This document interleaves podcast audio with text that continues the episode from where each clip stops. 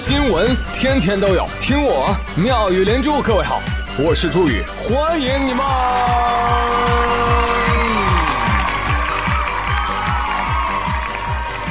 谢谢谢谢谢谢各位的收听啦！哎，这个周一了啊！该上班的要上班了，上课的要上课了啊！送各位一首《梦醒时分》。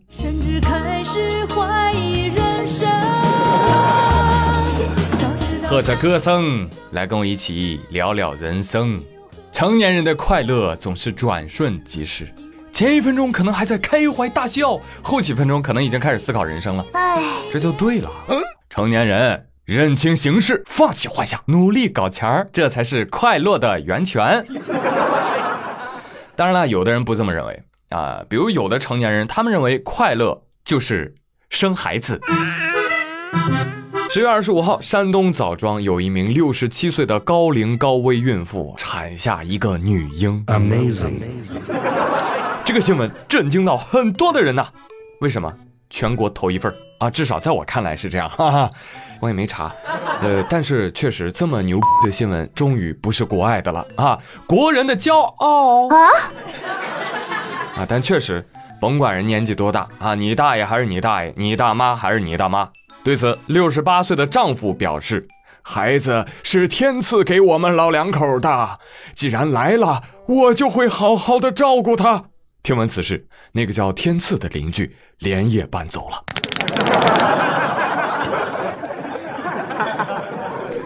开个玩笑，开玩笑啊！但是围观群众不禁猜测啊，你说这一个六十七，一个六十八，这得是怎样的好身体呀？对。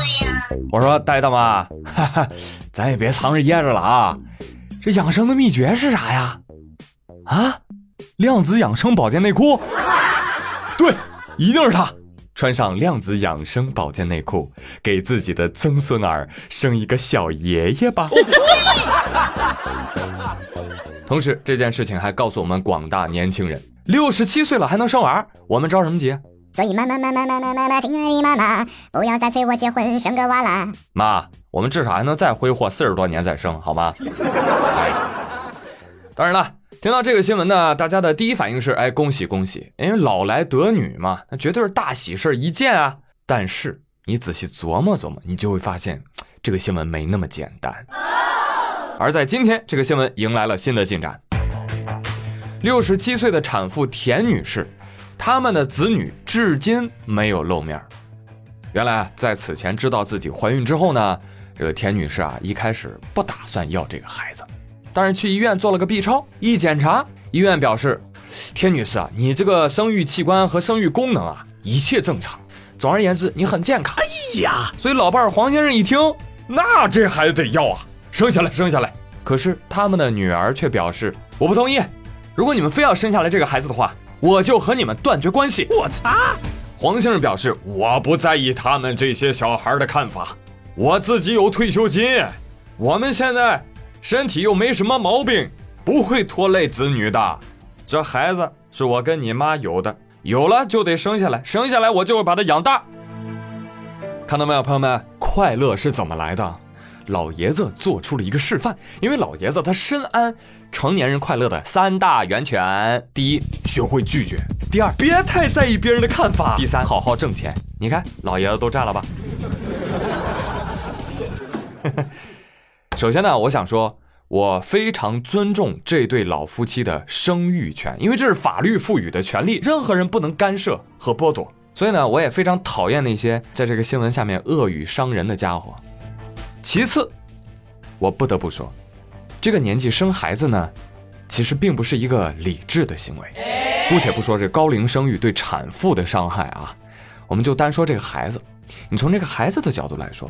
父母跟自己年龄差距过大，你想想，和同龄的孩子相比啊，人家爸妈才二三十岁，哎，你呢，小朋友？我爸妈七十多了。再比如说，一个幼儿园的亲子活动就能让二老悲剧了。老头子，我跑不动了，你带孩子先跑啊啊！咱不能输，心脏病犯了也得给我挺住，知道吗？啊！更可怕的是，小孩子很有可能在很小的时候就要面对父母离世，或者是父母因病卧床不起的可能。一来呢，这心理无法承受；二来呢，老夫妻现在的大孩子们就被迫承担起了对小妹妹的养育。所以说啊，生不生小孩，表面上看来是老夫妻的事儿，其实跟现在的子女关系也非常大。那这事儿你不跟子女商量着来，对不对？自己就决定生下来了，多少有点自私的味道。其实呢，从这个亲子关系当中啊，你也能隐隐的嗅到这个家庭啊，父母和子女的关系可能并不太好。哎，现在有多少父母能够意识到，孩子的成长不是用钱就能堆出来的？健康的心理、良好的教育、时间上的陪伴、生活中的关怀。哪个不需要实打实的付出啊？啊，这样看来，养育孩子俨然就是一场人生马拉松。啊，听着可累哈，但是马拉松跟马拉松还是不一样的。要都能跟成都马拉松这样式的，你可能会爱的不要不要哦。准备好了吗？来来来看一看刚刚结束的成都马拉松。爱吃的成都人在跑道边都给参赛的人准备了些什么呢？有钵钵鸡、糖油果子，还有甜水面。嗯，不愧是美食之都啊！啊，这玩意儿参赛选手这这还跑什么跑？快快快，停下来，大快朵颐呀！你说我我也不会听，我也不会改，我不会改。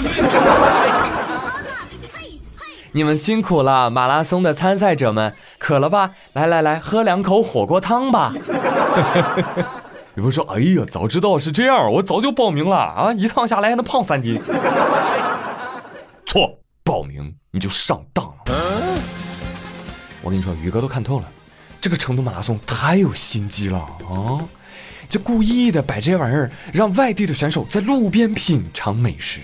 吃着吃，你突然发现，哎呦，四川的选手跑完了。为什么宇哥能看透？因为宇哥看新闻多呀。曾几何时，有一位国外的朋友也上了他们这个当。啊，这个外国人跟他自己的朋友发誓说，我要在一年之内游遍华夏大地，吃遍你们所有的中华美食。结果怎么着？结果三年了，他都没离开过成都。啊，真香！哎呀。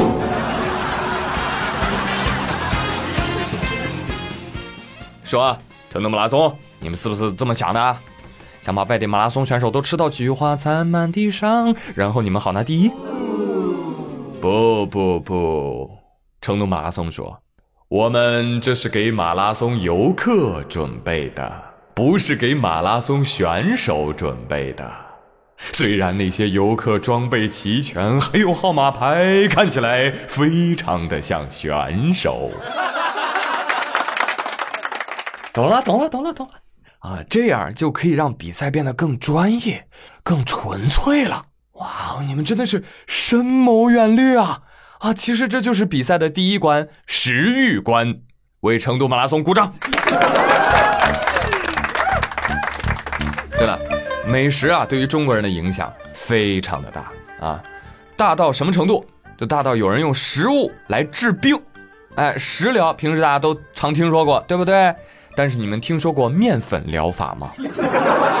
这个让我很服气的啊！来给你们讲讲，最近福建漳浦啊有一家餐饮店因为液化气泄漏，噗炸了，然后呢就有一个男子不幸严重烧伤。哎，情急之下，男子的这个家人啊、亲属啊麻爪了，怎么办？怎么办？怎么办呀？呃，我听说有一个民间偏方，什么？你快说！就是人在烧伤之后，把全身涂满面粉，这样就能减少对他的伤害。那还等什么呢？赶紧的，快涂面粉！好家伙，涂成个木乃伊，这才送医治疗。到了医院，医生都傻了，搞什么啊？人形天妇罗啊？哎，你们这个样子，你不仅会损害表皮，还会污染伤口的。医生，我知道你在硬撑，想说什么就说什么吧。能骂脏话吗？不能，不能，我一点不了了啊！你们难道是傻吗？目前男子还没有脱离生命危险。别人家属啊，过来吧，过来吧，哎，你们确定是看偏方？看的不是秘方，做菜的秘方？这个全身裹上面粉，做粉蒸肉，下锅炸？莫非你们看的是网络段子？刚烧伤的人不要扔，裹上鸡蛋液，抹上面包糠，放入油锅里。隔壁的小孩儿都他妈吓哭了。现在的人呐、美食节目看太多了，啥玩意儿都要裹上面粉，你能想象得到吗？你把面粉从伤口清理出来的时候，这个伤者他得多疼啊！嗯，但是朋友们，让我说，这个伤者已属万幸。追溯我国民间治疗烧伤的偏方，非常的多，哈，非常的多，有且不限于面粉、香灰、黄土、牙膏、酱油、醋、食用油、泡老鼠仔的食用油。听说解放前的人们比较穷，还有用牛粪的。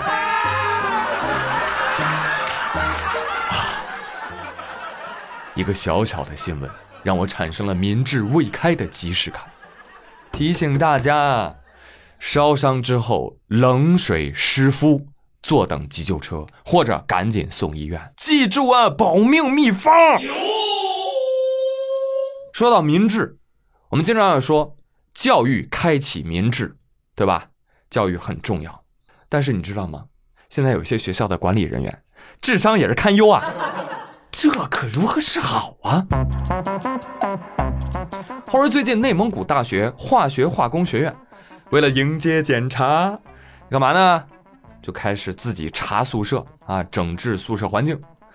你要说查查卫生倒也罢了，他们呢管的特别多，不让学生在宿舍用蚊帐，不让用床帘，不让用收纳筐啊，这倒也能忍。更牛的是，不让在床上放布娃娃。有个女生就被查到了啊，结果呢实名通报，通报通报，博士研究生宿舍床上啊，那个刘某某，你那个床上有布娃娃，你知不知道？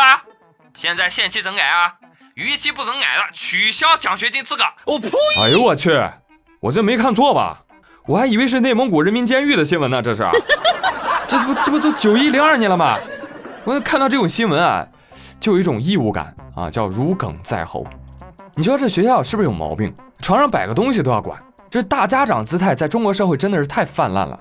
而当这个舆论发酵了之后呢，校方回应了啊，校方说我们近期学校检查是为了让学生保持良好的生活学习习惯，营造良好的环境，而且这样的工作我们还会继续。我擦嘞，还继续？啊这那么理直气壮，哎，难道是我们错了吗？朋友们，难道是我们冤枉学校了？另有隐情？这个娃娃就不应该存在？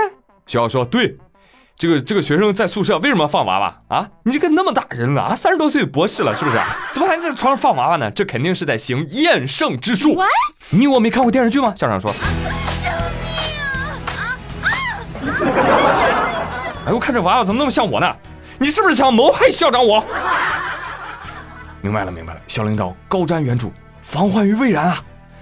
哎，不过我觉得女生宿舍的娃娃还好啊，应该重点突击检查一下男生宿舍的娃娃。Oh no！那些东，哎呀，那些东西才是，哎呀，不堪入目，哎呀，影响学习，我怀疑你在搞黄色。是不是？所以呢，以后大家在选大学的时候，请务必慎重，而且尽量好好学习，是吧？这样可以有的挑，有的选。那至于怎么挑、怎么选呢？这里有一个呃简单的小标准，以供参考，叫一流大学抓科研，二流大学抓纪律，三流大学抓卫生啊，四流大学抓女生宿舍到底放不放娃娃。此刻，大学查寝让我迷失啊，想不明白了。查寝的意义难道就是让所有的物品失去它原有的意义吗？喂喂喂，同学，你的盆里怎么有水？垃圾桶里怎么有垃圾？桌子上怎么可以放东西？上大学的时候啊，我就特别想怼，但是呢，憋了那么多年也没敢说。哈哈，哎，我们这一届又一届，不就这么委屈过来的吗？是不是？就像重庆的刘女士，委屈死了。怎么回事呢？最近重庆某健身房的会员刘女士啊，电视维权。维什么权？她自己花了钱报了健身房的私教课，结果呢，健身房关门了。而面对记者的采访啊，刘女士就直言说：“我这个人呐、哎呦，就是人傻钱多。您当初是怎么办的这张卡呢？哦呦，说起来哈，我特别的喜欢肌肉男。那个健身房的教练哦，一个个身材都特别的好。他们就说：“你来跟我练吧，我也会把你的身材练练好。”然后呢，我就充了很多的钱。哎，其实我也不差那点钱，我不需要他们退钱，我就希望啊，这个健身房赶紧恢复上课，让肌肉男教练快点回来吧。哈哈哈哈哈多可爱一阿姨呀、是不是？但新闻播出之后，阿姨心直口快，你知道跟阿姨同龄的人啊，哪受得了这种说话的方式啊？啊，这中国人说话要委婉的，哪能说出自己真实的目的？啊，很快，阿姨就遭到了自己周围熟人的批评，这让他委屈的掉下了眼泪。我是单身啊，我说我喜欢肌肉男，我哪里有错？他们都说我不该这样说话。那阿姨这些天你都是怎么锻炼的？那没有去健身房看到肌肉男，我就天天在家练瑜伽。哎，你看看，我可以这样，这样，还可以这样。哦，好棒，好棒，好棒！真的是一个好棒的阿姨。你知道，人家那种生活方式和做人的态度，是我喜欢的了。所以杠精想杠他，先过我这一关，好吗？哎，喜欢小鲜肉要被骂，喜欢肌肉男也要被骂。那女人能喜欢什么东西啊？喜欢猥琐男、邋遢男、妈宝男？哎呦，喜欢一个健康的、积极向上的，有问题吗？况且，我们很多男人去健身，不就是为了让女人喜欢吗？你听健身房里，呃呀，哇，对面的女孩看过来，对不对？不就是为了让人喜欢吗？哎呀，希望听我节目的小姐妹们啊，等你们以后老了，也能够骄傲的说出，我不差那点钱，我就喜欢健康的肌肉男。还有，我跟你讲啊，大姐，这个消费观啊，恰恰是我们国家现在最鼓励的啊，消费啊，朋友们，经济发展的三驾马车之一啊，祖国需要你。老是攒人民币啊，那就是攒纸啊。但是你可以选择将纸换成人生的经历，否则你还是对着纸傻笑。况且你花出去的钱又没有消失，对不对？它只是换了一种方式陪在你身边。所以朋友们，快给我打钱吧，我陪你。那节目的最后呢，给大家做一个大大的预热啊！有无锡的朋友们吗？快到我碗里来！如果可以的话，无锡周边的朋友们也快到我碗里来。因为在十一月八号的下午六点半，我朱大鱼将会作为硬核买手，在苏宁易购无锡胜利门飓风园店和大家面基啦！面基啦！面基啦！当然了，我会到场的听友争取到一些福利，不会让你白跑一趟的。比如说，一百份签到礼，先到先得；再比如说，加入我朱大宇的买手团，我可以带着你和一些品牌供应商的地区老总谈笑风生。幺幺，你这个产品到底能卖多少价格？直接给我一个十成的报价。再比如说，什么满减优惠、满额赠送、抽奖、砸金蛋，必要的话我都可以送给你。当导购，你神经病啊！所以如果你到时候有时间的话，希望能够见到你哦。记住时间，十一月八号下午的六点半，苏宁易购无锡胜利门飓风园店，欢迎无锡和无锡周边的小伙伴们来和我面基喽！我们不见不散哦！想来见我或者是想来优惠买买买的小伙伴，现在就可以扫描节目下方的二维码加入微信群了，我在群里等你哦。你们好，好了，朋友们，今天的妙语连珠就说到这里了。今天的互动话题就是，你们学校或者你们单位有哪些令人窒息的操作？救命啊！来吐槽吧！我是朱宇，感谢大家的收听，下期再会喽，拜拜。